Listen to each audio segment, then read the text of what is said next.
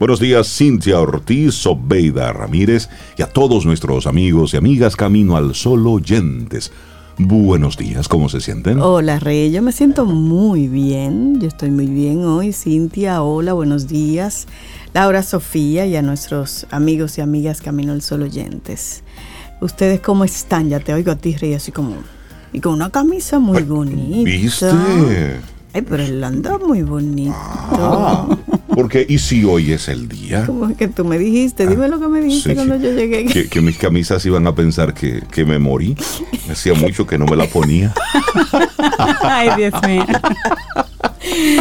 Ellas estaban preguntando por mí. Pero, Pero pero, Dios pero ¿y el hombre que no saca pasear en este closet? ¿Qué es lo que pasa?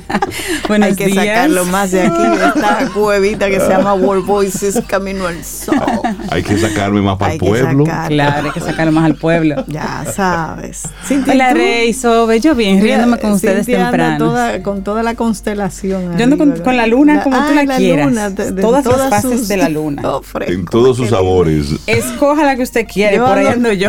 Yo ando normal hoy. Tú andas normal ya, la, la ya. única Sí, sí, normal. en- En el grupo es hoy. sí, porque. Laura Sofía anda de qué? De, de japonesa. De japonesita, ya tiene una ropa que parece como que de aquí Es- va es para. que es eso, hay que, hay que ponerle Hay un que sentido. variar, Sí, hay que variar. Un toque. Hay muchos días. Siempre y días internacionales. A veces tú cuadras con uno también y te gusta. Tú veo, yo Sí. quiero Buenos cuadrar días con a ti, uno que nuestro hoy. oyente. ¿Con cuál? ¿Con Quiero cuál? cuadrar uno a la hora del almuerzo. Con el día de la pasta. Pasta. Bueno, sí. pues yo recibí el día de la pasta cenando pasta. No, pero es hoy, Rey. Sí, pero Eso fue ayer ayer. fue fue como ayer, en el porque- preámbulo. porque sí, hoy, si ya no, puedes puede. repetir hoy. No, ya no. No, ya no. ok. Pero me gusta la, la intención, la actitud que tenemos para este martes. Ay, a mí también. Ser, querer y estar. Oye, Sí. tres verbos poderosos. Sí. Ser, querer y estar. Uf. Sí. Si cumplimos eso, Ay, ya yo mira, soy. Ya, listo. Ya. si cumplimos eso Sí. en la vida, Sí, en la vida, sí. si lo cumplimos, ya estamos del otro Es lado. ser. Luego querer. Querer, Es decir, querer. querer. Eso, Querer. querer. Y luego estar. ¿Y sabes qué son? Esas son de las, de las claves entonces de las relaciones exitosas. Sí. Del tú estar en un lugar de trabajo y o de estudio donde aproveches todo lo que está ocurriendo porque tú quieres estar. Y si tú quieres estar, harás todo lo posible precisamente para que las cosas ahí tú las hagas Sí, bien. Y comenzando por el ser, el Claro. ser auténtico, que nada tiene que ver con ser excéntrico y No, no, no, odioso no, y no. que los Ni apellidos que se me atraen. No, no, no. Ni mostrarle nada a nadie. No, no, no, no, no. Ni romperle ojos. Exacto. Como dicen, romperle ojos a nadie.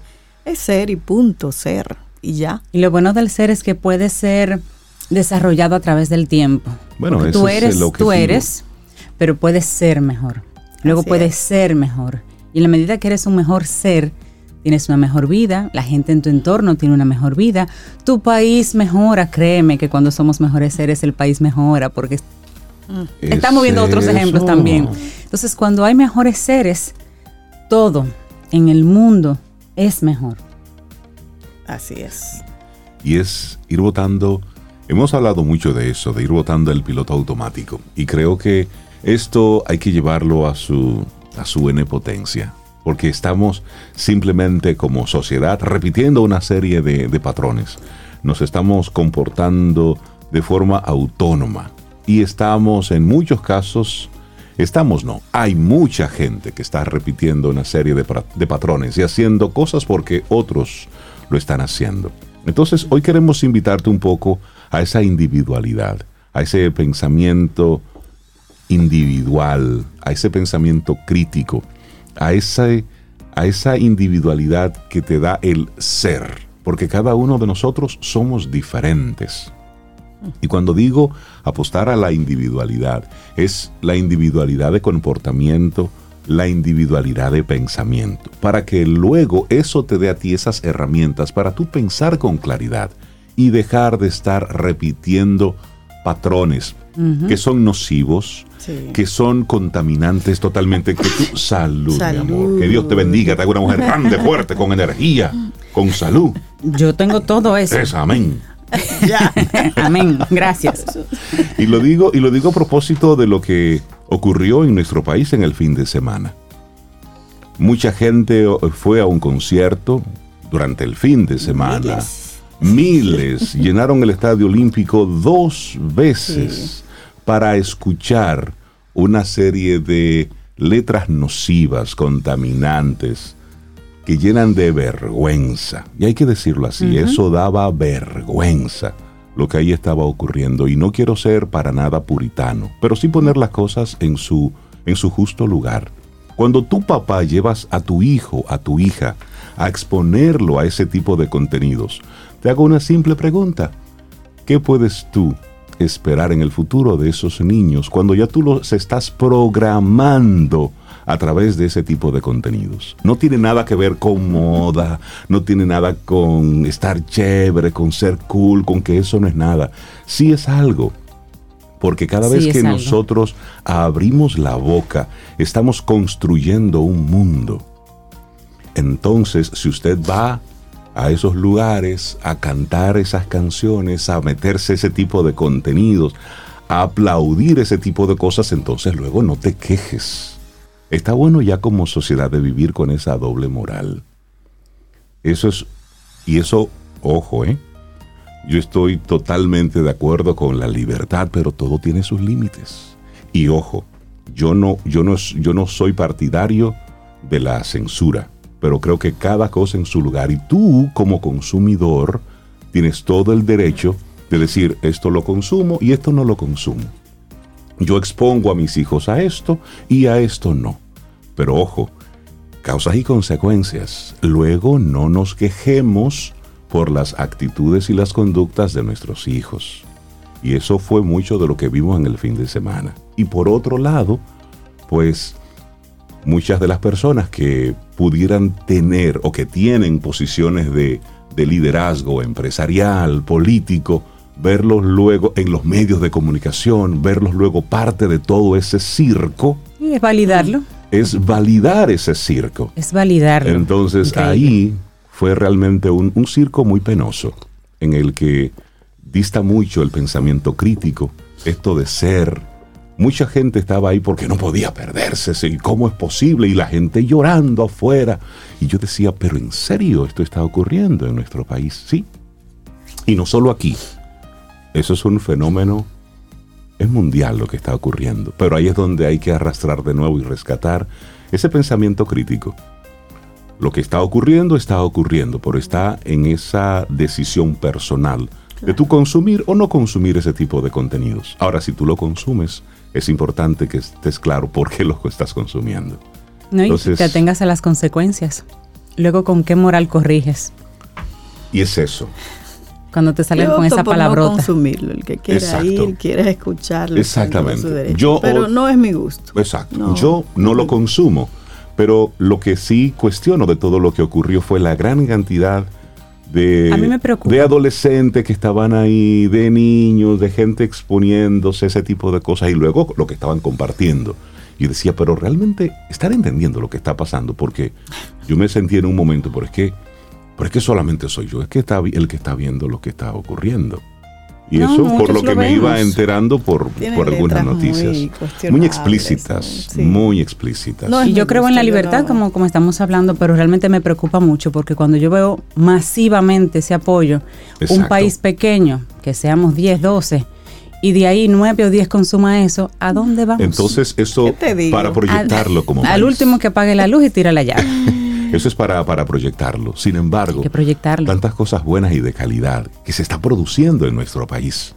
Es decir, aquí se está produciendo contenido muy bueno.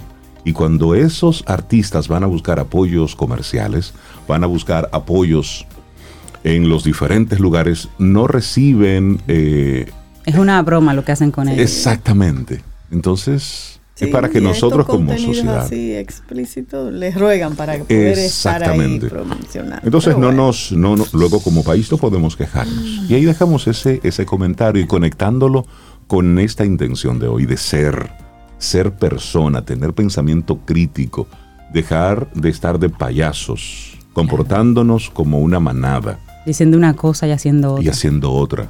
Luego querer y estar, es decir, Vamos a conectar esa idea por, por esa línea. Apostar al pensamiento crítico. Si usted fue de los que, de los que fue, revise. siéntese un momentito y comience a leer a todo lo que usted estaba exponiéndose ahí. ¿Es para usted reírse? ¿Cuál fue la canción más bonita? ¿Es para tú gozarte todo eso? Bueno. La más bonita. No, no, no. Es terrible todo. Es, es para. Le gusta Por supuesto. Pero digamos.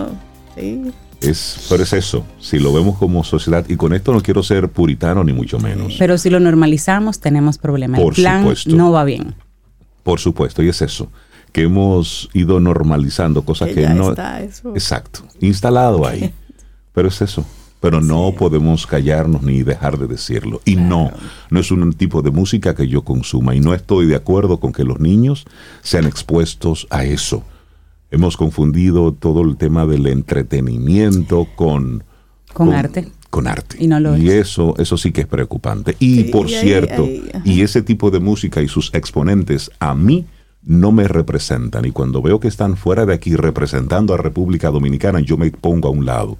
Porque esa música, esos contenidos, eso a mí no me representa. A mí tampoco. No me gustan. Y más la letra, porque la música es tan universal, son músicas muy simples. La música es, es, ritmo. Es la letra. letra, o sea, que, no, no, no va conmigo. Totalmente. No va. Entonces, como contraste este comentario, hoy es el Día Mundial de la Ópera. Ah, pero deberíamos poner como sí. algo de ópera. Déjame buscar alguna, algo, cortito que vaya como por esa línea. ¿Cómo así?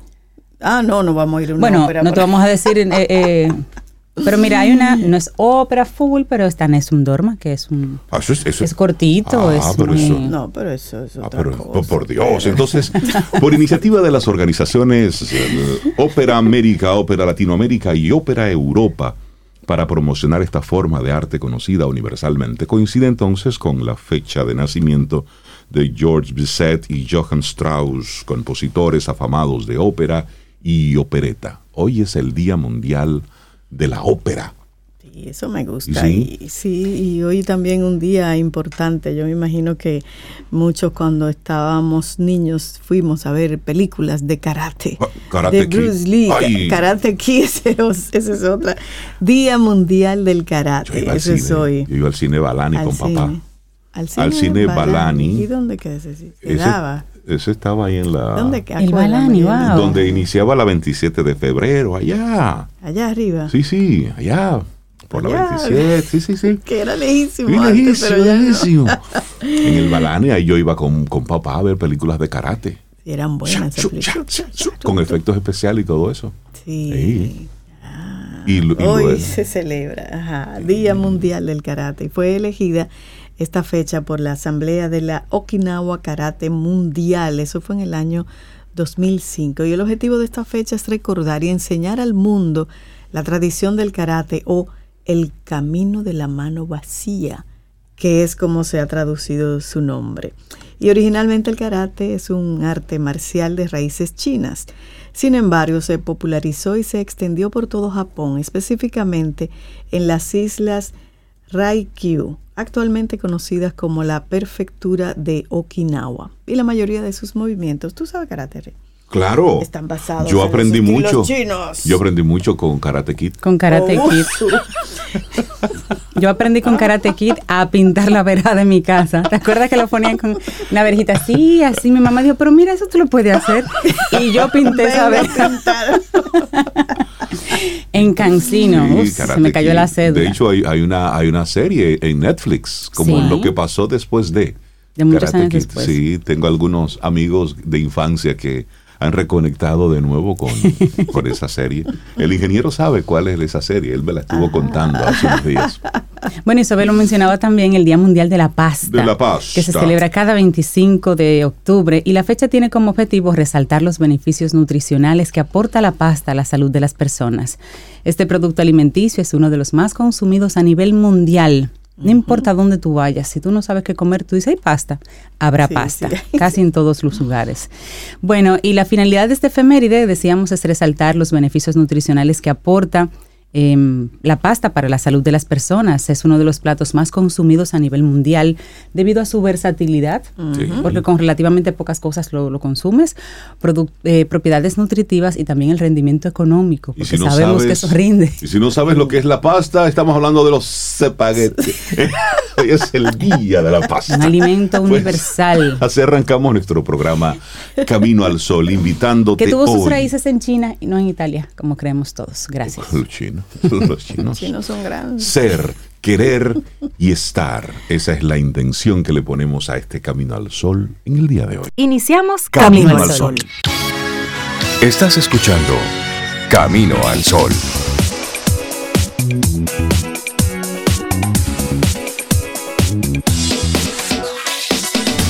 Laboratorio Patria Rivas presenta En Camino al Sol, la reflexión del día.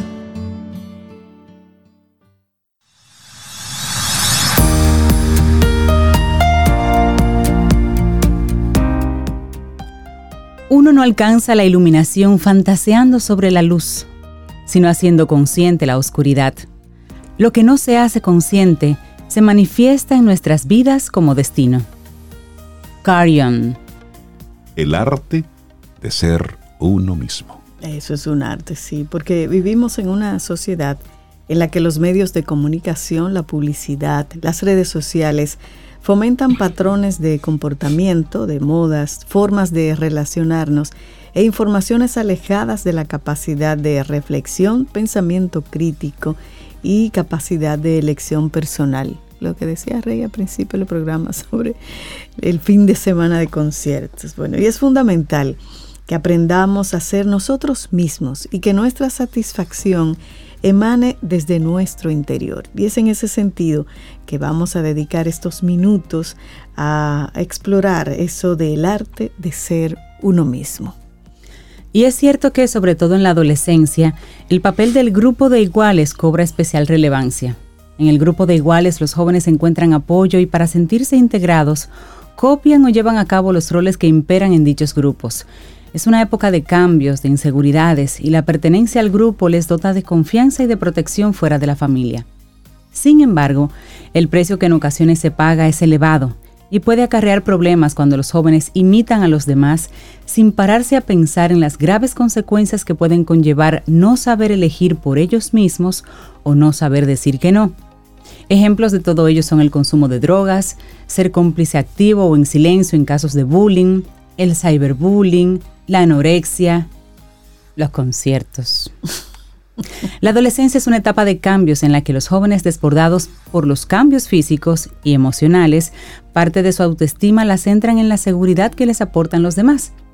Pero también los adultos en ocasiones son incapaces de ser ellos mismos y buscan desesperadamente la aprobación de los demás. Cualquier parecido con la realidad es pura coincidencia. Ser uno mismo es lo mejor que nos puede pasar a todos. Si bien es cierto que hay muchas personas que no tienen confianza en sí mismas, que no les gusta como son, que se creen inferiores a los demás. Todo ello origina importantes problemas dentro del campo de los trastornos psicológicos, como puede ser la dependencia emocional, la fobia social, los complejos, la ansiedad, la tristeza. Ser uno mismo implica aceptarnos tal y como somos, todos tenemos defectos o aspectos que podemos mejorar o cambiar, pero no menos cierto es que todas las personas tenemos virtudes y cualidades que nos hacen ser especiales para nosotros mismos y, por qué no, para los demás. Así es, y es curioso cómo youtubers, influencers, programas de televisión tienen un gran impacto en personas que lejos de ser ellas mismas y vivir su vida, pasan largas horas viendo cómo los demás retransmiten su día a día o creencias que poco o nada aportan a sus propias vidas. Sin embargo, estos personajes se convierten en modelos jóvenes y adultos que quieren copiarles buscando reconocimiento y prestigio. Me preguntó si tonterías como vender el agua en la que una famosa ha tomado el baño, si ser soez o tan tan tan tan hacer cosas públicamente, dejarnos llevar por consejos carentes de valor ético o científico, son las que nos van a hacer sentirnos bien. ¿Serán eso? Mm. El arte de ser uno mismo hace que tomemos conciencia de que somos en personas, somos personas valiosas, que aprendemos de nuestros errores, que nos respetamos a nosotros mismos y que los demás nos aceptan como somos, que nos relacionamos con los demás desde la comprensión, desde la diversidad. Ser uno mismo nos hace personas únicas e irrepetibles. Y entre todos, como miembros de una sociedad viva que nos ayude a construir un mundo sin ataduras, sin exigencias e imposiciones, pero sí con ciertas normas, cierta ética. ¿De qué sirve compararse con una modelo con un cuerpo 10? ¿Es que acaso no nos van a querer aunque no tengamos medidas perfectas? ¿De qué sirve querer ganar dinero fácil sin esfuerzo como los personajes que aparecen en algunos programas? ¿Acaso la vida es llamar la atención por exponer nuestra vida de la forma más ordinaria a cambio de dinero? ¿De qué sirve que nos aconsejen desde redes sociales cómo hemos de vestir o de comportarnos? ¿Acaso esas personas saben mejor que nosotros lo que nos interesa, lo que nos funciona? ¿De qué sirven que nos adoctrinen con ideas o comentarios sobre lo que nos interesa o sobre cómo deberíamos pensar? ¿Acaso nuestras opiniones no son válidas? Muy buenas preguntas. Es evidente que ser uno mismo implica descubrir dentro de nosotros ese gran potencial que poseemos para dirigir nuestras vidas. Todas las personas, podemos aportar conocimientos, experiencias, cariño, respeto, honestidad a nosotros mismos y a los demás. Ser uno mismo significa aprender y decidir por nosotros mismos. Siempre es mejor que seamos nosotros mismos que una mala copia de otra persona. Nunca seremos esa otra persona. Es mejor que nos queramos siendo lo que nosotros somos. Sentimos, pensamos y actuamos. El arte de ser nosotros mismos significa libertad. Libertad para elegir, aunque a veces alguna cosa no nos salgan bien. La libertad de poder vestir, opinar, comunicar lo que consideramos importante sin miedo a la censura ni reproches. Llama la atención que seamos conscientes de lo crucial que es poder vivir en una sociedad en la que podemos manifestarnos tal y como somos. Es lógico que haya normas sociales, pero siempre que nos permitan desarrollarnos de una forma íntegra y con independencia. Claro, y el arte de ser uno mismo nos hace sentirnos orgullosos, dignos, satisfechos, dichosos. Por el contrario, no ser nosotros mismos hará que caigamos en una espiral de dolor, insatisfacción, infelicidad, dejando que sean los demás los que se metan en nuestras vidas y nos digan lo que es mejor para nosotros y qué clase de personas debemos ser. En consecuencia, si no somos nosotros mismos, nuestra valía únicamente se sustentará en la opinión que los demás tengan de nosotros e incluso, en casos más graves, seremos víctimas fáciles de los intereses y de la manipulación de los demás. Es preferible ser uno mismo en un clon de que un clon de personas que no conocemos y es preferible que con todas nuestras virtudes y defectos decidamos por nosotros mismos, reflexionar, valorar lo que nos interesa, desarrollar nuestra capacidad crítica, elegir por nosotros mismos, favorece que nos queramos porque no hay nada más importante que nosotros mismos y nuestra vida. Ser uno mismo implica aprender, esfuerzo y coraje. Ser uno mismo es aceptar que pueden surgir cambios, y que los cambios son una oportunidad para desarrollarnos sin miedo y crecer como personas. Ser uno mismo es ser crítico con la realidad, exponer lo que nos gusta y lo que no nos gusta, no permitir que los demás se adueñen de nuestra vida. No nos dejemos llevar por estereotipos, el miedo al rechazo, el miedo a no ser aceptados si no cumplimos las expectativas de los demás o a no expresar nuestras necesidades. Es mejor ser uno mismo que una persona carente de capacidad crítica y poder de decisión, aunque la incertidumbre nos haga sentir un poco ansiosos. Ser uno mismo es un proceso a lo largo de nuestra vida que nos hace auténticos e irrepetibles. En cada momento, nuevas experiencias nos aportan sabiduría y nos enriquecen por muy duras que nos parezcan algunas. Los demás no son los dueños de nuestras vidas, ni nos tienen que juzgar ni obligar a hacer lo que nosotros no queremos ser. Todos necesitamos el aprecio y el cariño de los demás, pero el precio no puede ser cualquiera. Nadie puede impedirnos ser nosotros mismos. Es fundamental tomar conciencia de que todas las personas somos capaces de aportar a los demás, sin necesidad de menospreciar ni que nos menosprecien. Seamos nosotros mismos y vivamos la vida. Descubramos toda la riqueza que hay en nuestro interior y desde nuestra libertad y capacidad de elección, admirémonos, sin olvidar que las personas que nos rodean son tan valiosas como somos nosotros. Las diferencias son una oportunidad para ser más flexibles y crecer sin acatar, sin más, lo que los demás nos dicen o esperan de nosotros. Claro, ser uno mismo, siempre con unos límites, ¿verdad? El arte de ser uno mismo, escrito por Consuelo Tomás, lo compartimos aquí hoy en Camino al Sol. Laboratorio Patria Rivas presentó En Camino al Sol, la reflexión del día. Tomémonos un café, disfrutemos nuestra mañana con Rey, Cintia, Soveida en Camino al Sol.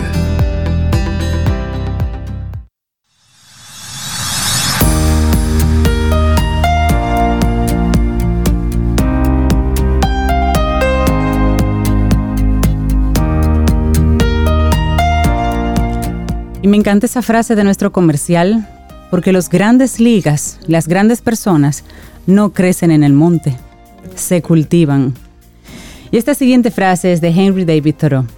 No es hasta que estamos perdidos que comenzamos a comprendernos a nosotros mismos.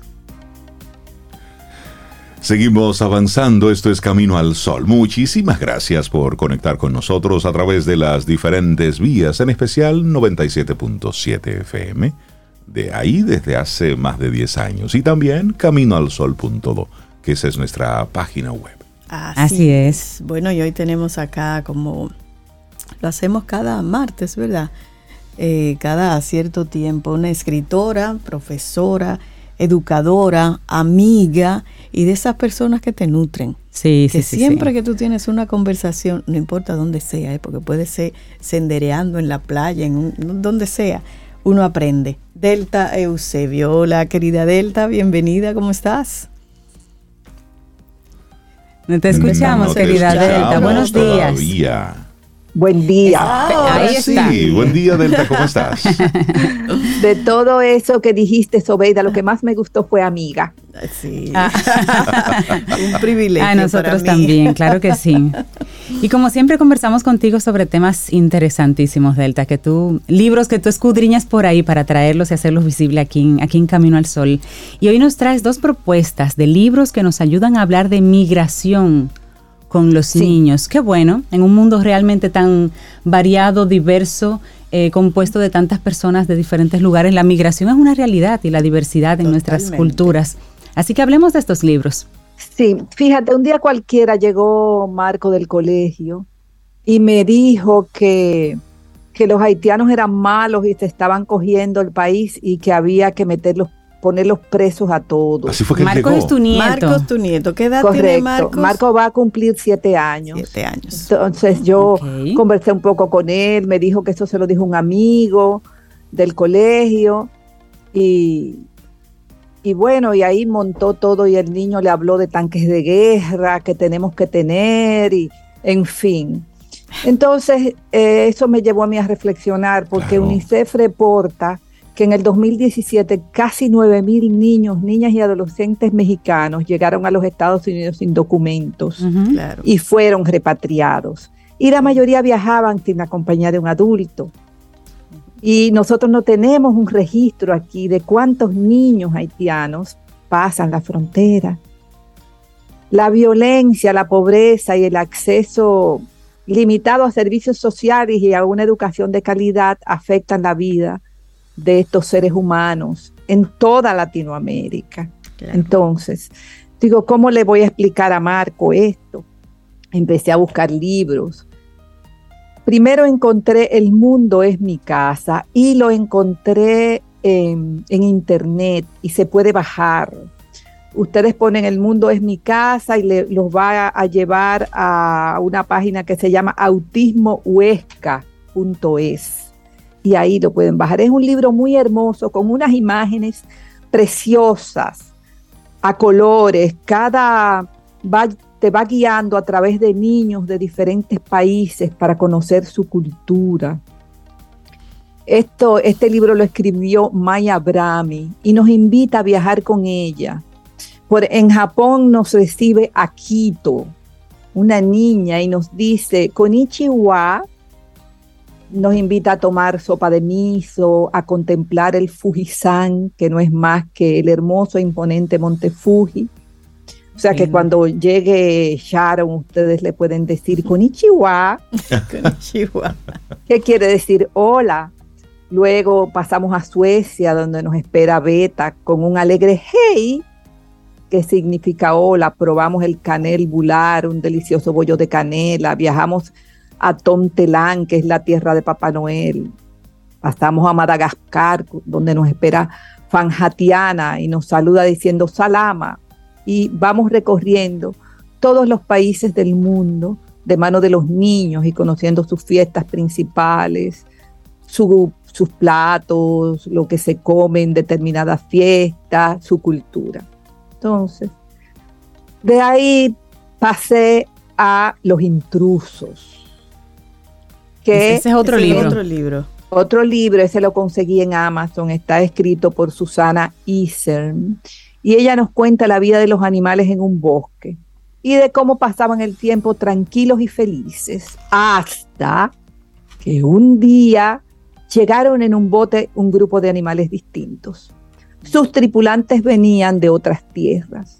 Cuando trataron de entablar relación con los habitantes del lugar, estos gritaban, alerta, un intruso. Pero la mala suerte quiso que se desatara un terrible incendio en, en el bosque. Y este libro tiene dos finales.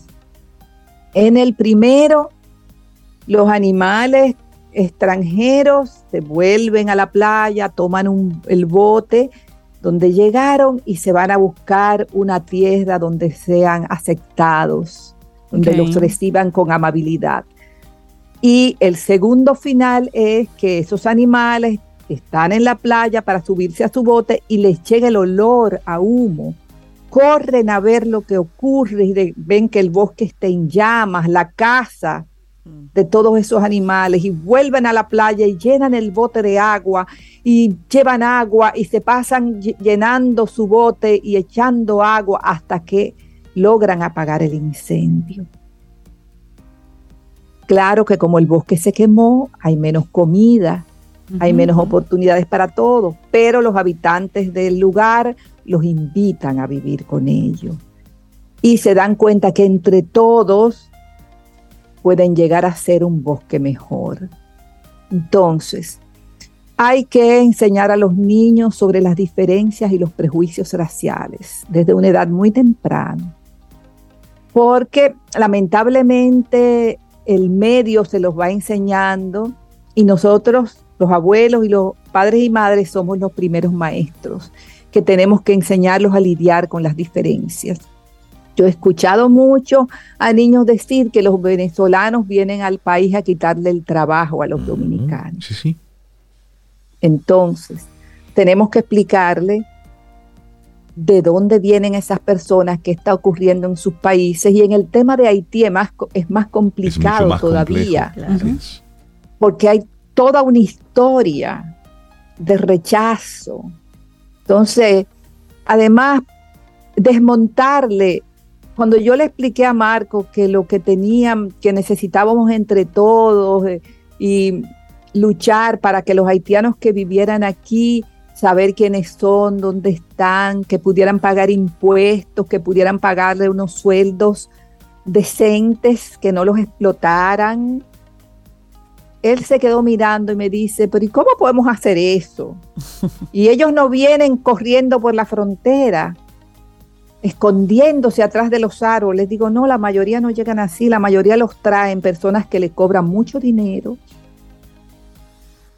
para traerlos y que muchas veces después de cobrar todo ese dinero vuelven y los devuelven y vuelven y les cobran y, les, y le conté una historia cierta que pasó antes de él nacer, que frente a mi casa un haitiano de esos que cuidan los edificios pasó la camiona, como les decimos aquí, al vehículo de migración, se llevó el, joven, todos vecinos empezaron a decir, pero es que él tiene sus papeles al día. se lo llevaron. Como a las cinco horas, seis, volvió el muchacho. Le pregunté, me dijo, no, señora, eso ellos me quitaron tres mil pesos que yo, que yo tenía y ya, y se dieron cuenta que yo tenía mi residencia. Los tres mil pesos le, los iluminaron a ellos para darse cuenta de que tenían papeles. Correcto, entonces eso es lo que, tenemos que hacer. Eso es lo que tenemos que hacer, afrontar eh, nuestros propios prejuicios y actuar como ejemplo, de manera que, de, que nuestros hijos y nuestros nietos actúen ante estas personas de otra manera, porque el primer discurso, esos niños lo aprenden en sus casas. Este amiguito de Marco tiene una información, bueno, él le dijo que la película más maravillosa que él había visto era El Soldado Ryan. O sea, un niño de seis años y medio. Wow. En conclusión, él quizás no ha visto el soldado Ryan, él escucha a su papá. Exactamente. Entonces, él le cuenta de los tanques de guerra que van a traer, de cómo van a matar a todos los haitianos, a todos los venezolanos. Entonces, ese es un discurso que está a la orden del día y que nosotros tenemos que asumir, entender que los migrantes son vulnerables a situaciones que pueden violentar sus derechos. Y en esa misma línea, Delta, incluir en esa conversación que el ser migrante es algo que nos puede pasar a todos y que así como hay haitianos, venezolanos, de tantas nacionalidades en nuestro país. Nosotros también somos migrantes en otros países. Claro. ¿Y qué dominicano no tiene a alguien en los Estados Por Unidos? Por favor. Claro. Es decir, cuando tú piensas en migrar, es que donde tú estás ya no, no encuentras opción. Claro, claro. Entonces, eso es lo que tenemos que, o sea, vivimos en un mundo donde en Europa está ocurriendo una guerra, ahí cerquita de nosotros entonces, las guerras primero empiezan en la mente y en el hogar de cada ser humano. Y se construyen así, sembrando esas ideas. Correcto. Entonces, eh, somos nosotras y nosotros los encargados de que no ocurran las guerras. De que nuestros niños, cuando sean hombres y mujeres, no voten por la violencia. O sea, eh, que se den cuenta, que puedan ponerse en la piel del otro. Estos son libros bellísimos y, y este del mundo es mi casa, si bien la denuncia es menos clara, menos fuerte, invita a los niños a darse cuenta de la riqueza del otro, porque de inmediatamente Marco leyó con Ichiwa, dijo, ay, pero eso es la tía Sharon. Cuando yo la vea le voy a decir eso. Y empezó a preguntarme, hacer, y además fue muy divertido porque buscamos en el traductor, en el teléfono, palabras que estaban ahí, pero no sabíamos cómo pronunciar. Entonces tú dices, pero a veces no sé a qué jugar con los niños. Pues mira, jugamos a traducir y a escuchar palabras nuevas. Entonces, te puedes enterar de lo que comen los niños en Nepal, de lo que come la gente en Madagascar, de lo que come y celebra, y cómo vive la gente en Tailandia, de cómo son iguales y diferentes que tú, y de cómo en los intrusos, estas personas, estos animales, que es una metáfora, llegaron y fueron rechazados y cómo ayudaron y cómo apoyaron. La jirafa con ese cuello tan largo quedó horrorizado. Eh, los del bosque porque nunca habían visto un ser tan diferente, ese elefante tan inmenso, ese rinoceronte, eso mismo decimos nosotros, ese niño tan negro, ese niño con los ojos rasgados que no se parece a mí, ese niño tan bajito, ese tan gordo, ese tan flaco. Entonces nuestros niños crecen porque hay, un, hay algún detalle que nosotros como cultura dominicana tenemos y que a veces a, a los extranjeros les llama la atención, esa capacidad que nosotros tenemos de ver, de reflejar el físico del otro. Fíjate que en las conversaciones, generalmente, eh, sí, sí, mira, eh, los muchachos de Camino al Sol, eh, Sobeida, que es la más oscurita. Yo no puedo decir Sobeida, que es la que pone la música, que pone las preciosas canciones, que tiene una voz modulada que me recuerda al, al terciopelo. o sea, entonces nosotros hemos ido construyendo, somos incluso de múltiples colores, somos caqui, claro. Somos indio claro, somos cremita, cremita, más cremita. Y esa conversación es en casa que se da, Delta. claro. La diversidad, claro. Mira, tengo el libro aquí, Delta, lo, lo, voy a leer porque para los adultos también es interesante, es cultura. Bueno, eso el mundo es mi casa. Debemos iniciar los adultos para luego poder compartirlo con los Está muy lindo, como dice Delta, así, con unas imágenes muy Yo también lo encontré muy lindo, muy lindo para compartir. Lo voy a leer. Delta Eusebio, hoy fue algo así de libroterapia, definitivamente, con dos títulos, El mundo es mi casa y Los intrusos. Delta, muchísimas gracias por traer este tema. Son de las cosas que debemos hablar. Basta ya de tener tantos temas tabúes en nuestro, en nuestro mundo y en nuestro país. Tenemos que llamar las cosas por su nombre. Muchas gracias a ustedes. Recuérdense que pueden bajar el libro El mundo es mi casa en autismo huesca, huesca con h, Buenísimo. Si es libre de compartir, pues lo podemos compartir porque ya lo tenemos acá. Así es. Así es. Que tengas excelente día, Delta. Un abrazo. Un abrazo Gracias, chicos. un abrazo. Amiga. Gamma Knife en camino al sol. ¿Y qué sigue después de la radiocirugía con Gamma Knife? La radiocirugía con Gamma Knife en la mayoría de los casos se aplica en una sola dosis. Algunas personas con neuralgia del trigémino obtienen alivio del dolor inmediatamente después del procedimiento y otras personas van sintiendo la mejoría de sus síntomas a medida que pasa el tiempo, reduciéndose, controlándose o eliminándose el dolor. Luego de la radiocirugía con Gamma Knife, el paciente tendrá una cita de seguimiento ocho semanas después de haber sido tratado. Soy el doctor José Orlando Vidó. Conoce más sobre este interesante tema escuchando nuestro segmento por Camino al Sol. Gamma Knife en Camino al Sol. Para iniciar tu día, Camino al Sol.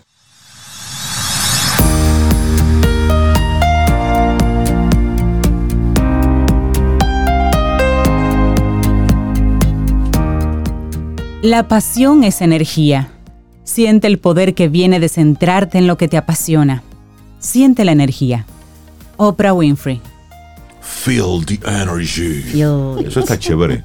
Eso lo ponemos al lado de que la fuerza te acompañe. Ay, sí. Ay, sí, sí. Vamos avanzando. make my day. Ah, make my day. y el not today. Not today. Not today. bueno, son las 8.16 minutos. Son frases que nos van dejando películas. Y sí, uno va aprendiendo. Va aprendiendo. Esto está chévere.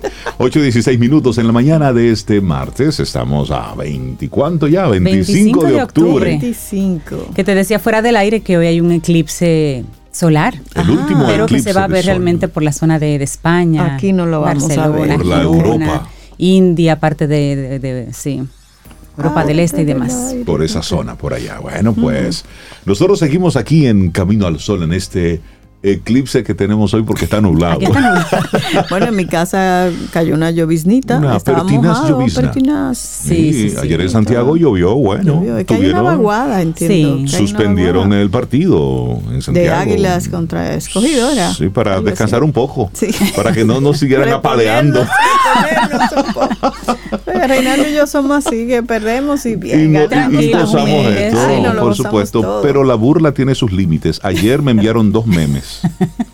Hay amistades que hay que cuestionar, tú sabes. de verdad. Dos memes te mandan. Pero dos memes al día no, no, importa. No, pero, las cosas tienen sus límites. Sí, las cosas cuando hay tanto daño así es duro. eso, El corazoncito se eso, Hasta Dios lo ve. Y como, y como decía José, José Guerrero hace unos días, él lo ve pero no hace nada. se queda ahí. Ese es José Guerrero. Un gran abrazo para, para Raquel y José. Besos y abrazos. Así para es, ellos. maravilloso. Bueno, darle los buenos días a Sharon Naiko Magno, diplomática de carrera, conferencista, docente y sobre todo colaboradora aquí en Camino al Sol. Sharon, buenos días, ¿cómo estás? Muy buenos días, Rey, Cintia, Sobe. Encantada de estar nuevamente con ustedes, con los Camino al Sol oyentes y feliz por un nuevo día, una nueva oportunidad. Qué lindo verte y escucharte, Sharon. Konichiwa, nos dijeron eso casi ahora. ¿Cómo fue, sí? Konichiwa. Konichiwa, Sharon. Konichiwa, Sobeida. Konichiwa, Ohio gozaimasu. Ah, no, no, ya, ya me lo complicaste. No, ya, hasta ahí. Espérate. Espera. Ya está ahí. Eso es más avanzado. Konnichiwa, hola, y Ohio gozaimasu es buenos días. Ohio gozaimasu. Ohio. Exactamente, Cintia. Ohio gozaimasu. Ahí está. ¿Viste? ya, te puedes Mi japonés está avanzando. Digo, acaba de dar un paso. Esto internacional. Y creo, que, y creo que esto fue parte de lo que es el tema que vamos a tocar hoy, la proactividad. Es decir, el, moverte, el hacer. Cintia aprendió una palabra nueva y de inmediato la, utilizó contigo. La utiliza. Ahí. Excelente. Bueno, ya sabes, eh, Cintia, de aquí en adelante, todas las veces que nos encontremos con Nichiba. Con Nichiba. Muy bien, muy bien. Hablemos de la proactividad. Conversamos sobre eso, sobre el tema de la iniciativa, la proactividad. Esto es interesante eh, definirlo por un lado, pero también ver qué acciones concretas podemos tomar desde el plano personal, también por supuesto en el plano laboral, para ser personas más proactivas, para tener más iniciativa. Primero, definirla. Eh, yo creo que al definirla hay dos cosas importantes. Por un lado, la actitud que tiene que ver con nuestra mente, con cómo está configurado la forma en que interpretamos las cosas que nos ocurren. Y por otro lado, con el acto, con la acción, con la forma de responder, pero eh, definitivamente con el verbo, ¿no? Acción.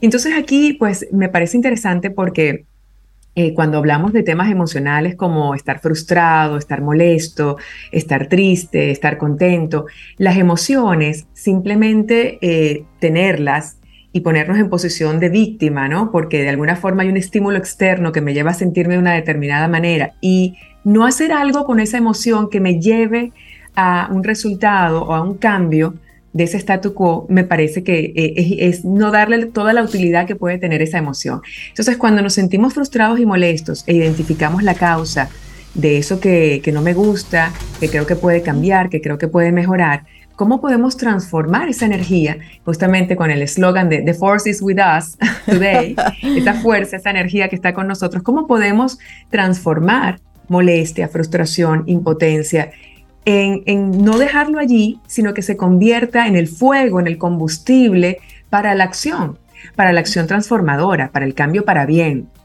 Entonces aquí, pues conversar un poquito acerca de dos historias que yo creo que pueden ser ilustrativas de, estos conceptos de proactividad e iniciativa son, son bien valiosos, ¿no? Porque nos ponen ya en contexto metafórico, pero también real.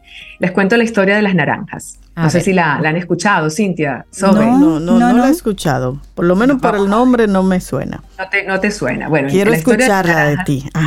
Es como sigue. Se trata de eh, un colaborador en una empresa, se llama Juan, y él ya tenía dos años trabajando allí Siempre había sido muy serio, muy responsable, muy cumplidor, llegaba puntual. Estaba muy orgulloso de que en todos estos años nunca había recibido una amonestación.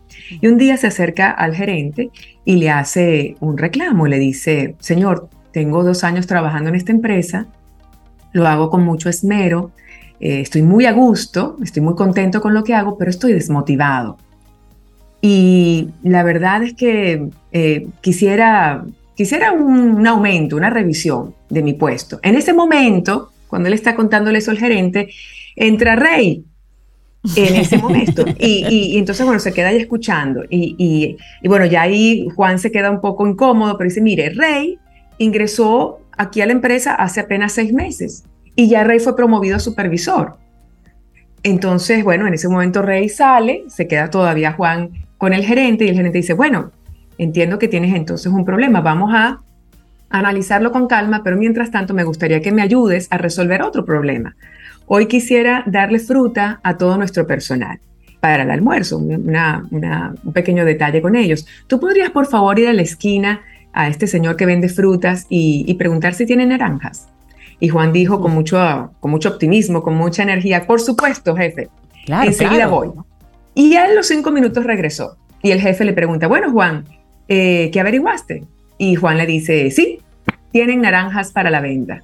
Y entonces el jefe pregunta, ¿y cuánto cuestan? Juan dice, mm, no pregunté cuánto costaban. ya, vale. ¿Y, tienen suficientes para todo el personal? Le preguntó el jefe. Y Juan se quedó, oh, tampoco pregunté si había suficientes naranjas. El jefe le pregunta, bueno, ¿y, chequeaste si habría otra fruta que pudiera sustituir la naranja en caso de que no haya suficientes? Mm, no, señor, lo lamento. No, no, tampoco pregunté si había otra fruta. ay, ay, ay. En ese momento el jefe le dice, bueno, Juan, siéntate un momento. Y llama a Rey. Y dice, Rey, ven acá un momentito. Y Rey acude, así con su energía, como siempre, con esa voz sota. Dígame, jefe, ¿en qué le puedo ayudar? Y el jefe le da exactamente las mismas instrucciones. Le dice a Rey si puede consultar si hay naranjas en la esquina. Y a los cinco minutos regresa Rey y el jefe le pregunta, bueno, Rey, ¿qué noticias tienes? Bueno, señor, tienen naranjas suficientes para todo el personal. Ahora bien, si usted también prefiere, ahí hay guineos, manzanas, lechosas y sandías. La naranja está a 15 el kilo, el guineo a 10, las manzanas a 12 y las lechosas y las sandías cuestan 8 el kilo. Me dijeron también que si compramos una cantidad importante, nos pueden hacer un descuento de, de, entre un 10 y un 15%. Ya he dejado separadas las naranjas, pero si usted prefiere otra fruta, con gusto voy y confirmo el cambio en el pedido. Entonces, bueno, el jefe y Juan se quedan charlando. Y Juan hundiéndose en esa silla. Los dos personajes existen en la realidad. Sí. Rey se retira y, el rey y el, jefe le dice, Juan, ¿tú me estabas hablando de qué cosa? ¿Decías? Ups. ¿Decías? Caramba. Y, bueno, Juan se queda, por supuesto, boca abierto y dice, no, gracias, con permiso, me retiro. Y bueno, hay una gran lección allí sobre el tema grandísima. claro. y la proactividad. ¿Qué les parece esa historia? Maravillosa y retrata tan bien actitudes que de verdad encontramos en el día a día de gente que se queja por no ser tomada en cuenta, pero no tiene la actitud para precisamente eh, facilitar que el jefe lo pueda tomar en cuenta y, hasta validar que puedan promoverlo. Y es bueno escuchar ese tipo de historia porque también uno se debe mirar en el espejo. ¿Cuál soy yo? ¿Rey o Juan? Sí, sí, ¿En cuáles ocasiones he actuado como Juan o como Rey? ¿Qué es lo que hago frecuentemente? Sí. Eso, de hecho yo pienso que, claro, esta historia nos muestra la iniciativa, la proactividad, la posibilidad de crecimiento en una organización, en el trabajo, pero como bien dice Sobeida, creo que es una historia interesante para reflexionar cómo somos ante la vida en términos de, nuestras actitudes y nuestras respuestas. Buscamos, averiguamos, tenemos iniciativa o somos pasivos, conformistas, eh, y por supuesto cuando el conformismo se mantiene por mucho tiempo, incluso se convierte en procrastinación. Vamos dejando todo para después por muchas razones, ¿no? Ya, ya ese tema por supuesto es otro, pero en todo caso creo que es una reflexión tanto en lo personal como en lo profesional, aquí muy visible en las organizaciones. Otra historia que, también muy cortita, y yo creo que muchas personas la conocen, es cuando decimos, eh, oye Sobeida, entrégale este mensaje a García. Y, cuando te, digo ese mensaje, quizás tú me puedes preguntar, ¿y dónde está García? ¿Y cómo llego a él? ¿Y, y cuánto dinero me das para el pasaje? Y una cantidad de cosas que en principio son medios o obstáculos para llegar a García. La historia es una historia muy interesante, de hecho, es una historia que, viene de vida real, de un, de un general en Cuba, de nombre García, y le dan a Rowan esa carta para que se la entregue y dependía muchísimo que encontraran a García en el medio de las montañas de Cuba para generar un desenlace distinto en la guerra. Y, lo interesante de esto justamente es cómo Rowan cuando recibe la carta no hace preguntas, sino que automáticamente se pone en marcha. Ahora, también esto tiene, por supuesto, diferentes interpretaciones. Cuando recibimos una instrucción, claro que hay que hacer preguntas en el sentido de entender y validar el porqué de esta propuesta o de esta instrucción. Por supuesto, estamos de acuerdo que en la comunicación asertiva necesitamos preguntar, validar, asegurarnos. Pero por otro lado, aquí el mensaje con relación a la carta García es cuán listo y preparado estás para asumir que tienes que ser proactivo para superar dificultades y llegar a, García y entregar la carta. Y aquí, bueno, con estas dos, historias, tanto la del mensaje a García como la de las naranjas, el mensaje para hoy eh, a nosotros y a los Camino al Son oyentes es cómo nosotros podemos, tanto en nuestra vida personal como profesional, tener más iniciativa. Y tengo unas cuantas sugerencias que quisiera compartir. Cinco pero, entregamos la carta a García, Sharon. Según la historia. pero según la historia le entregaron la carta, sí, a García. La entregaron, ah, la entregaron, consiguieron a García. Me quedé con eso. con la curiosidad. Qué buena. Bueno, las cinco ideas para tener iniciativa para cada uno de nosotros y quizás los que nos escuchan pueden adoptar una, dos que les llamen la atención. La primera es revisar nuestro lenguaje cómo nos comunicamos, de una forma reactiva o de una forma proactiva, desde lo pesimista o desde lo optimista. Y para mí una de las cosas más interesantes con, con relación al lenguaje y la proactividad es no hablar de nosotros siempre. En muchas ocasiones decimos, decimos, tenemos, eh, hay mucho sesgo en nuestra sociedad y lo llevo siempre a un plano de grupo y no asumo la responsabilidad por mí misma. Distinto es decir, me siento, tengo, creo, llevarlo a un plano del yo y asumir la responsabilidad respecto a lo que sea que voy a decir. Entonces allí conectarlo con la proactividad y no con la reactividad. Tú sabes que me, me, gusta mucho eso que tú mencionas porque hemos puesto en nuestro lenguaje hay personas. Sí, alejándote de sí, ti. Sí, sí, sí. Entonces.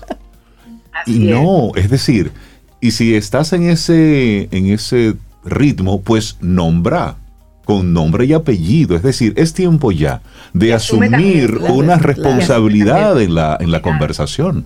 Por ejemplo, estás en una, en una reunión en el trabajo, por ejemplo, y en la reunión en el trabajo dice, aquí hay algunos empleados que están haciendo, no, no, no. Desmotivados. Exacto. De eres tú mismo, tú, misma, dígalo. Sí, eso por poner un ejemplo entre tantos. Así es. De hecho, fíjate que cuando uno mm, habla de iniciativa y de proactividad, yo creo que hay que vincularlo con responsabilidad. Exacto. Asumir la responsabilidad de que lo que sea que criticas, te molesta, te frustra, como decir, hay gente desmotivada, hay gente que no le han dado un aumento, hay gente que no tiene la posibilidad de crecer a supervisor, piensa a ver si eres Juan o eres rey, ¿no? En la historia de las naranjas, a asumir la responsabilidad. Entonces, este tema del lenguaje y de cómo pensamos me parece fantástico y llevarlo al yo. A mí me cuesta, de hecho, muchas ocasiones me doy cuenta e identifico cuando mi comunicación es tenemos que trabajar más, hay que ser más empáticos. Con relación al tema que trajo Delta, seamos más conscientes de nuestros sesgos respecto a los migrantes, pero lo llevo al plural. Y lo ideal, por supuesto, para ser proactivo es llevarlo al singular y específicamente para mí. Entonces, primera, primera idea es revisar nuestro lenguaje y llevarlo al plano proactivo y personal. Segundo, el no caer tampoco en el sesgo del consenso. Muchas veces nos, nos llevamos por la masa, ¿no? Por la, por el grupo y no tenemos decisiones absolutamente propias. Entonces todo el mundo está negativo y yo me uno a eso sin tener una decisión propia, personal. Y es importante este segundo elemento. El tercero es también pasar de una visión a veces del día a día, eh, de corto plazo, y anticiparnos un poquito a lo que va a ocurrir mañana. De hecho, en la historia de Juan y Rey, lo que observamos es cómo Rey se anticipó un poco a los posibles deseos o instrucciones que el jefe le iba a dar. Y al anticiparse pudo hacer, pudo tener las preguntas y las acciones coherentes con que efectivamente al final se mostrara como uno, un colaborador con más posibilidades de crecer que Juan, ¿no? En la organización. Entonces, anticiparnos un poco y prever qué puede necesitar el otro. En el plano personal, qué puede necesitar mi pareja, qué puede necesitar mis hijos, qué puedo necesitar yo mañana y cómo me anticipo para tomar acciones hoy de alguna forma, eh, de forma anticipada a, eso que puede ocurrir mañana. El cuarto también tiene que ver con identificar esas cosas que nos frustran, nos molestan, nos entristecen y a partir de allí tomar ese combustible y esa energía para con nuestra actitud, con nuestras acciones, transformar el entorno. Y esto tiene mucho que ver con algo que también comento con relación al trabajo. Y por último, revisar nuestros talentos, nuestras pasiones y desde allí contribuir si a mí me encanta hacer algo, ¿cómo puedo contribuir y transformar mi entorno positivamente desde algo que me apasiona? Eso en el plano personal y se conecta mucho con el trabajo. Y estas cinco me parecen maravillosos para todos los que nos escuchan y de alguna forma quieren cambiar el clima en su organización, las condiciones del entorno. La primera, preparar una propuesta para jefes, compañeros y hacer un proyecto con algo que me entusiasme. Entonces tengo un talento, tengo algo que puedo ofrecer en mi entorno, preparo la propuesta y la llevo. Y le digo, jefe, tengo esta idea, me gustaría ver si es posible implementarla. La segunda, convertirme en mentor o en coach de alguien que tenga un potencial de crecimiento, una persona que yo respete, que yo admire y que yo me pueda convertir en su mentor. Eso de tener la iniciativa de contribuir con el desarrollo de otro también me parece extraordinario porque nos regala bienestar y al mismo tiempo suma en el trabajo. La tercera es crear un grupo de compañeros que tengan los mismos intereses que nosotros y en ese grupo, en ese círculo, puede ser un círculo de lectura, puede ser un círculo de deporte, puede ser un círculo de películas, pero allí en ese espacio aportar y crecer juntos. Esa es otra iniciativa preciosa que podemos tomar en el trabajo.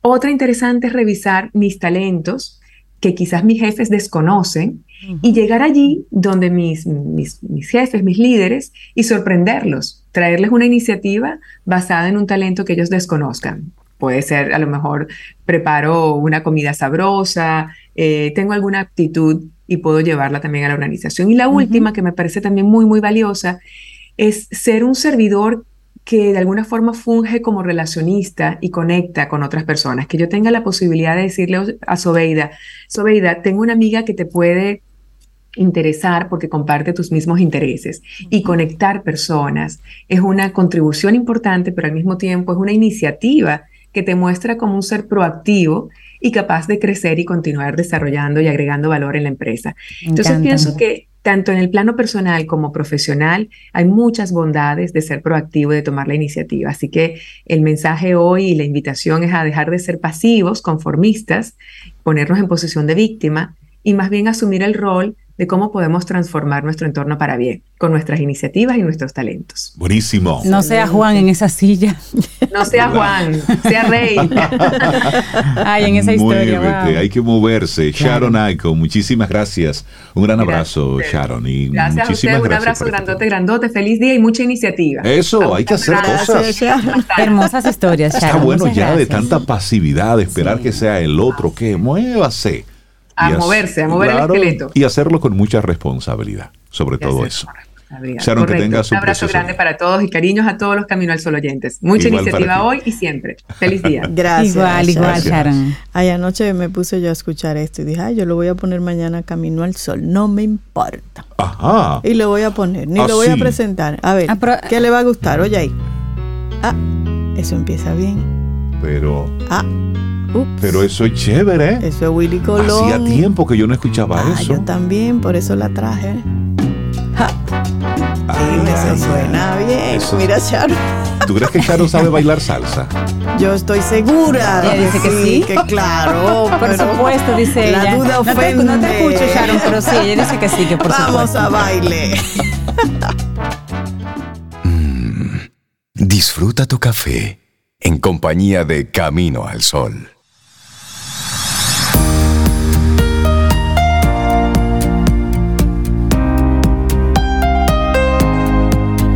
La próxima semana tenemos una nueva entrega de Quien Pregunta Aprende con Escuela Sura, un segmento donde conversamos junto a especialistas sobre seguros, riesgos, tendencias u otros temas, fortaleciendo nuestros aprendizajes. La cita es el próximo miércoles, no te lo pierdas. Quien Pregunta Aprende con Escuela Sura. Y hoy es un día muy bueno para hablar de, business, para hablar de, negocios, para, para vender, para salir a comprar cosas, no sé, moverse, que se muevan los dineros. ¿Sí te parece eso? Yo vi un post ayer de una persona, una chica, una, joven, y dice ella, mi error fue que en el 1980 y tantos estaba en octavo grado y no comprando propiedades en foreclosure en, la zona de no sé qué. Digo yo, pues está pensando en... Oh, porque parece que ese año era muy buen negocio para comprar, propiedades que luego eh, con el tiempo han tomado mucho valor. Su error era que ella estaba en octavo curso, fue una niña, y no estaba comprando propiedades. Pensé mucho en ti, nuestro próximo colaborador. Buenos días, Isaías Medina, que con esa con esa historia te damos la bienvenida aquí a Camino al Sol. Isaías Medina, experto en ventas, en crecimiento de negocios, escritor, coach, conferencista, camina sobre el fuego. Sobre candela. Y tiene toda una vida también dedicada al mundo inmobiliario, a todo, a todo ese sector. Entonces, esas, esas historias siempre me conectan con, con Isaías. Buenos días, ¿cómo estás? Buenos días, gente linda. Hiper, mega, ultra, archi, recontra, súper bien. Ah, pero eso es muy bien. Eso es más que bien. Eso es más que bien. Más que bien. A Dios las gracias y a todos los ángeles y arcángeles, porque yo sí, no es un trabajo en, equipo. Pero ya vuelan. Eh, eso es un trabajo en equipo. Sí, sin duda, sin duda. Gracias. Y a ustedes también, gracias por sostener este esfuerzo de tantos años brindando una información linda, armoniosa o procurando eso, ¿verdad? Y por supuesto a los caminos oyentes que cada vez son, son más. Y, nada, que están ahí prestando sus oídos a ver si esto que podemos compartir le, hace sentido y colabora con, ellos en la, en la vida. Eh, nada, jóvenes, sí, es correcto, hemos estado en esto de los negocios. Eh, igual le digo, eh, sin prisa, pero sin pausa, no es a, a que estamos eh, buscando sí o sí. Abajo quien suba con relación a, hacerlo de unos cuartos. Y, sí, porque eso, es una, eso es una consigna. Sí, sí, sí. abajo el que suba. Isaías, quiero vender una casa. Y esa casa tiene una mata de mango que vale para mí como dos millones de pesos. Solo la mata. Solo la mata de mango. Él empezó a reírse, ya entonces. Él sabe. Hoy hablaremos con Isaías sobre los cinco peligros de establecer un precio alto en las propiedades. Sí, sí, señor, efectivamente. Siempre hay elementos ahí que el dueño de la propiedad justifica el por qué debería costar un poco más. Y bueno, eh, esto de, poner precios es un arte. Por supuesto, los precios muchas veces se ponen de manera muy sui generis. Dependiendo de la situación en que esté el dueño, pues pone un precio. Atención, Camino Solo Oyente, si usted tiene una propiedad y está por venderla, escuche esto que vamos a decir porque le va a ayudar a usted tener ese dinerillo en la mano más rápido. La razón es simple, el dinero en el tiempo cuesta dinero. Entonces, no es lo mismo usted vender hoy o dentro de dos meses que vender dentro de dos años. es así. Es decir, inclusive si usted le pusiera la inflación y usted cobra la inflación dentro de dos años, ya se le fue la oportunidad de que usted eh, podía aprovechar porque no tenía dinero en las manos. Porque, ojo, las oportunidades son para el que tiene la papeleta en la mano ay, mira, un televisor de 100 pulgadas en 50 mil pesos, eso cuesta 200 mil, sí, pero usted tiene que tenerlo en la mano. Bebé, entonces sucede lo mismo con relación a todo lo que uno compra. Hay cosas que nosotros dentro del mundo inmobiliario, pues nos vamos dando cuenta de la manera de pensar típica del, dominicano eh, con relación a las propiedades y hemos visto esto. Lo primero es que queremos ayudar a que la gente venda rápido por esto que le acabo de decir. Y hay que tener en cuenta que si usted pone un precio alto, usted se está autoengañando. Eso es lo primero. Hay un autoengaño. Usted cree que hay alguien que, que, bueno, como siempre sale uno a la calle, pues entonces obviamente usted va a aprovechar ese uno y le va a vender a un sobreprecio. La realidad es que muchos dueños de propiedades en verdad ponen precio por muchas razones, le digo. Una de ellas es que debo un dinero y necesito saldar eso, pero que me quede un dinero para yo comprar otra cosa. Eso es una muy mala razón. Otra mala razón es que somos muchos hermanos y esto tiene que dar para repartir entre todos y que dé algo razonable. Que alguien pueda hacer algo con eso. Sí, ¿verdad? Las razones son de oferta y demanda. O va, las razones son personales, pero usted se debe a un mercado de oferta y demanda.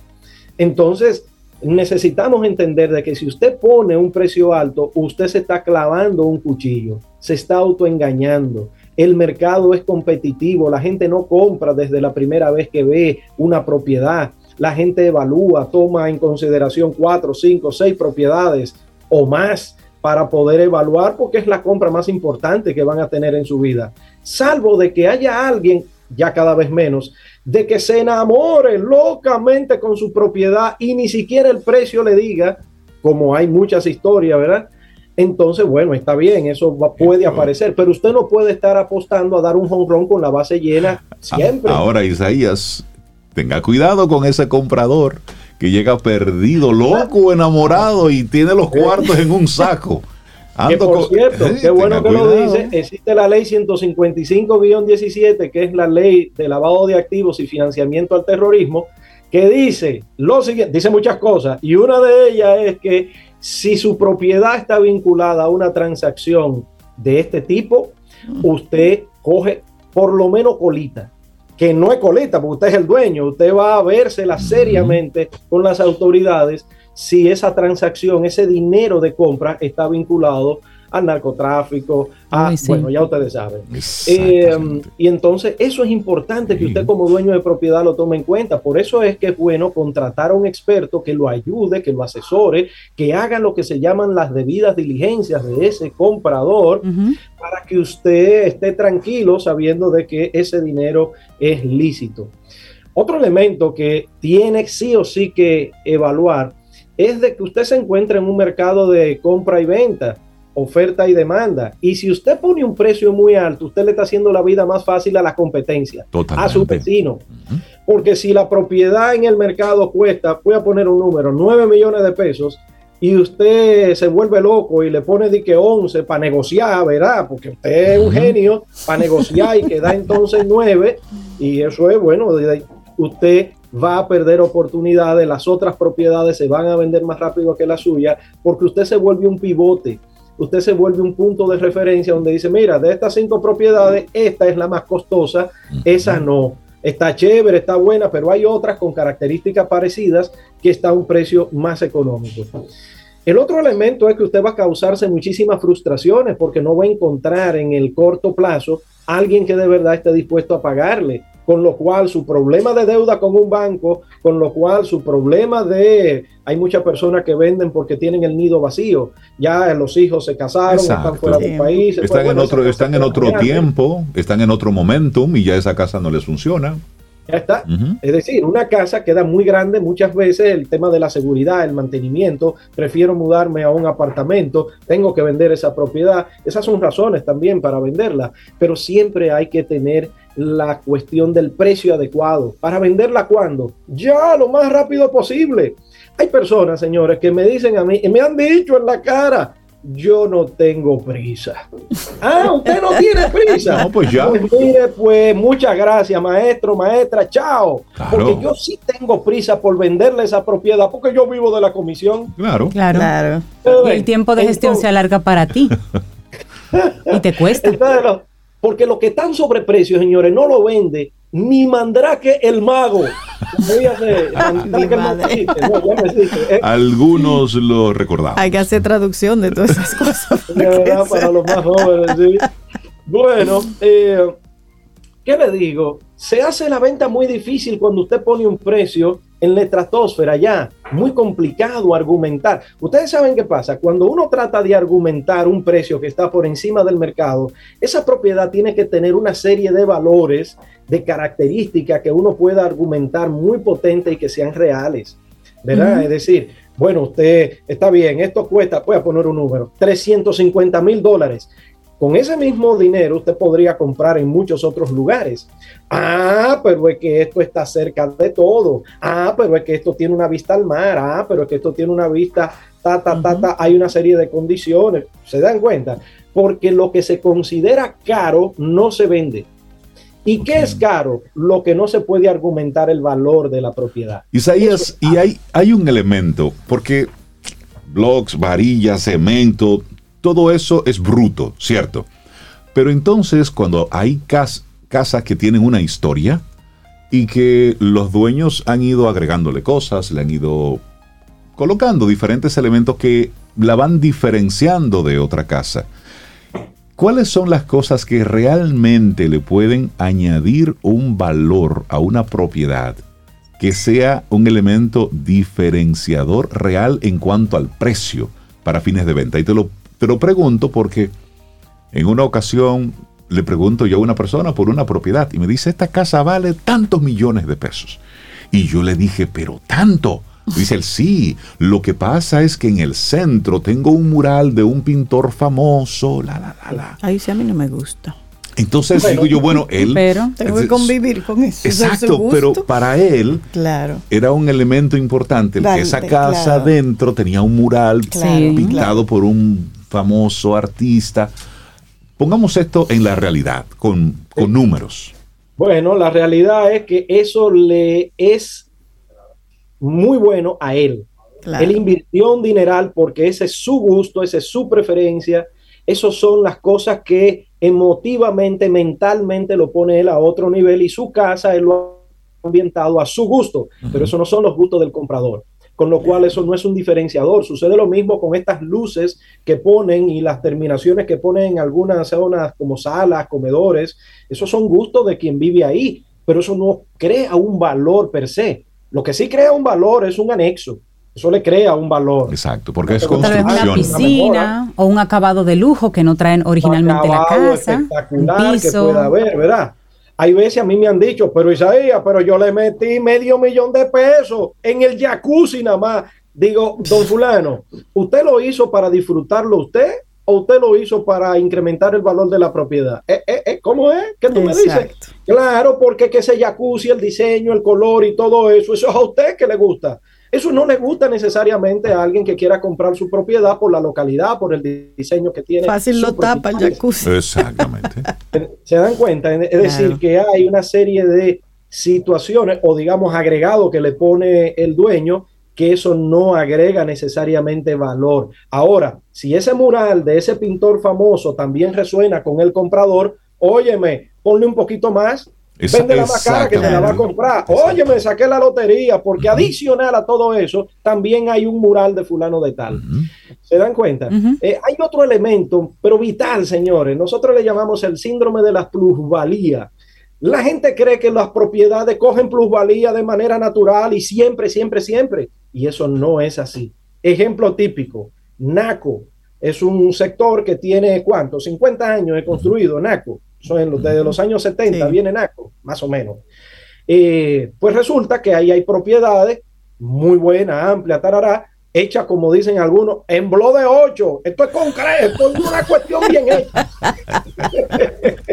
Cuando el cemento pues era barato. Que antes eran casas, ahora es. bueno, pues resulta que su propiedad, pongamos que es un apartamento también muy lindo, tararara. Ah, pues resulta que en los últimos 10 años han hecho eh, construcciones impresionantes que ya usted no puede vender esa propiedad al precio del valor de una casa nueva. No, no lo puede. Ah, pues hay dueños que quieren, pero ven acá, pero la, el precio por metro por aquí está tal y mi casa tiene tantos metros. Si lo multiplico por el precio me da. Ah, pero don Fulano, mire, lo primero es hágase una tasación, que es la forma más profesional de usted poder identificar un precio, ¿sí? Con una empresa buena hágase una tasación, pero ojo, a pesar de que sea una tasación, eso no está escrito en piedra, porque esto es dinámico. Es una referencia, claro. Sí, es una referencia. Y entonces, métase en los portales tipo Remax RD y otros que hay para usted validar, ven acá, cómo se está vendiendo esto. Pero esto es terminación premium, esto es, eh, ¿qué tiempo tiene de construido esto? Y usted hace esas comparaciones. Las referencias de las tasaciones son buenísimas para usted poder tener una idea. No están escritas con sangre, tiene también que sopesarla con el momento y sobre todo con su necesidad tiene que tener necesidad, de hecho la tiene, es un cuento de que, mira, yo no tengo prisa, sí debería tener prisa en vender su propiedad. Bueno, estos son cinco elementos así muy genéricos que he querido, querido compartir con ustedes para que si tienes una propiedad que quiere venderla, pues la puedas colocar lo más rápido posible y que ese dinero ese, ese betún, esos billullos lleguen rápidos a los bolsillos y hacer lo que le dé la gana con ellos. Isaías Medina, no se diga más. La gente que quiera conectar contigo, con tu, bueno, por supuesto, con tu agencia y todo lo demás para conversar, tomarse un café y también vender y o comprar propiedades. Sí, sí miren, eh, el 829 884 3600 le digo que también tenemos un curso de recién inicio que es para el que quiera aprender a invertir en propiedades. Puede ser hacer los puede para alguien que quiera tener una idea de cómo es que un inversionista en propiedades toma decisiones. Puede ser un agente inmobiliario para tener buenos argumentos de cómo ayudar a sus gente. Tenemos eso si nos llaman 829-3600 le damos todos los datos y nos fuimos a aprender ese mundo interesante. Te saltaste un numerito ahí, 829. 884 3600. Isaías Medina, un gran abrazo. Cuídate mucho y buena semana. Gracias, Isaías. Gracias. Para iniciar tu día, camino al sol.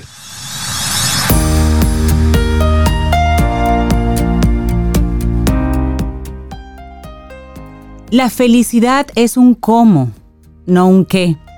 Es un talento, no un objeto. Herman Hess.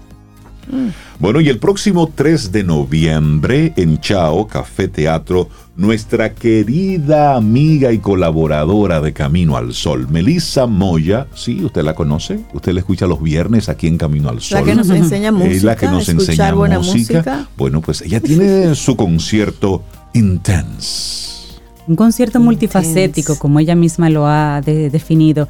Y la verdad es que ha sido intenso para ella y una apuesta a lo diferente. a mezclar, a mezclar ritmos, a, poner en, de manera vulnerable, poner su letra, su persona a disposición de los demás en este concierto. Y comentaba el viernes que vino con un par de sus de los músicos que lo van a acompañar. Sly de Moya, que es el director, ¿no? Exactamente. Que también ellos mismos confesaron que ha sido desafiante para ellos. qué bueno. Y qué interesante va a ser ese, ese concierto de Melissa. Me gusta. Así es que el 3, de noviembre en Chao Café Teatro todos los detalles, bueno, pues vaya ahí directamente en chaoteatro.com. Están las boletas a la venta. Teléfono se los comparto. 829-649-4420. Pero entre a chaoteatro.com para que compre su boleta y vaya a apoyar a Melissa. Ahí estaremos apoyando música distinta, una apuesta íntima, personal, letras muy profundas. Músicos de primera, por muy supuesto. Buenos. Entonces es esto, apoyar ese, esos, esos esfuerzos y esos conocimientos de Melissa Moya con Intense. Intense. Y así llegamos al final de nuestro programa por este martes, mañana miércoles, mitad de semana. Si el universo sigue conspirando, si usted quiere, y si nosotros estamos aquí, tendremos un nuevo camino al sol. Y esperamos que hayas disfrutado del contenido del día de hoy. Recuerda nuestras vías para mantenernos en contacto. Hola arroba caminoalsol.do. Visita nuestra web y amplía más de nuestro contenido. Caminoalsol.do. Hasta, una, próxima, edición. Y pásala bien.